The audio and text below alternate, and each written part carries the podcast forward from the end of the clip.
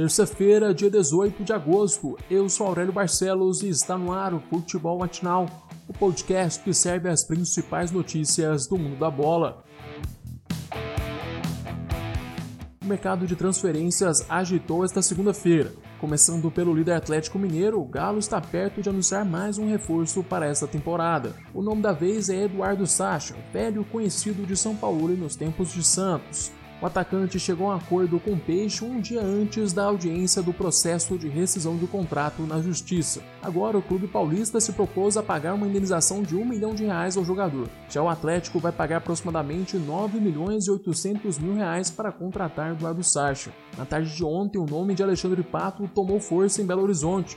Ao que tudo indica, o São Paulo quer se desfazer do jogador de 30 anos, devido ao alto salário do atleta e à falta de retorno dentro de campo. Na derrota contra o Vasco, no domingo, Pato sequer entrou em campo para ajudar a equipe. O treinador Fernando Diniz optou por colocar Carneiro, jogador que ficou um ano longe dos gramados.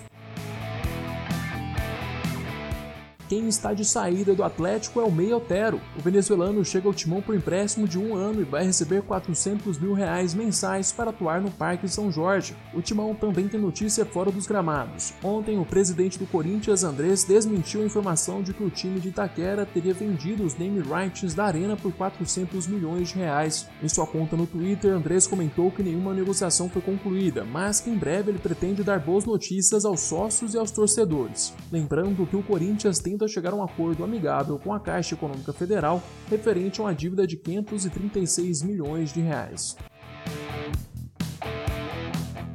Notícia triste para os torcedores do Internacional.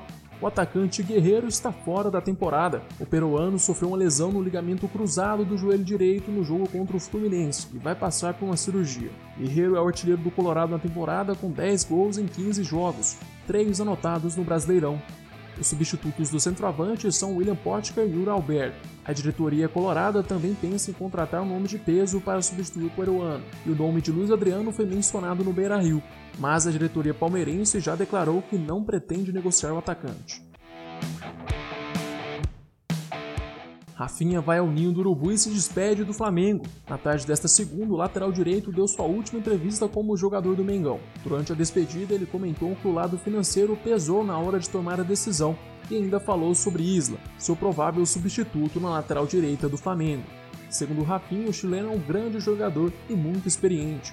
Isla está perto de assinar com o Mengão. O vice-presidente de futebol Marco Braz está na Europa fechando os detalhes com o jogador da seleção chilena, que atualmente está sem clube.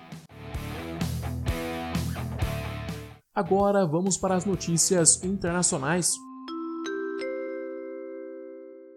A Inter de Milão se classifica para a final da Liga Europa depois de atropelar o Shakhtar Donetsk. A dupla de atacantes Lukaku e Lautaro Martinez fizeram dois gols cada e comandaram o time italiano na goleada de 5 a 0. Se o belga marcar contra o Sevilha na final, ele iguala a melhor temporada de Ronaldo Fenômeno pela Inter. Lukaku tem 33 gols na temporada em 50 jogos disputados. Já o brasileiro fez 34 gols em 47 partidas. A decisão da Liga Europa entre Sevilha e Inter de Milão acontece nesta sexta-feira, às 4 horas da tarde. Chegamos ao fim deste episódio. Eu, Aurélio Barcelos, volto amanhã com mais futebol matinal para vocês. Eu te espero aqui às 6 horas da manhã. Aproveite para se inscrever no nosso canal do YouTube e seguir o podcast no Spotify. Se puder, também compartilhe o podcast com seus amigos e familiares. Até mais!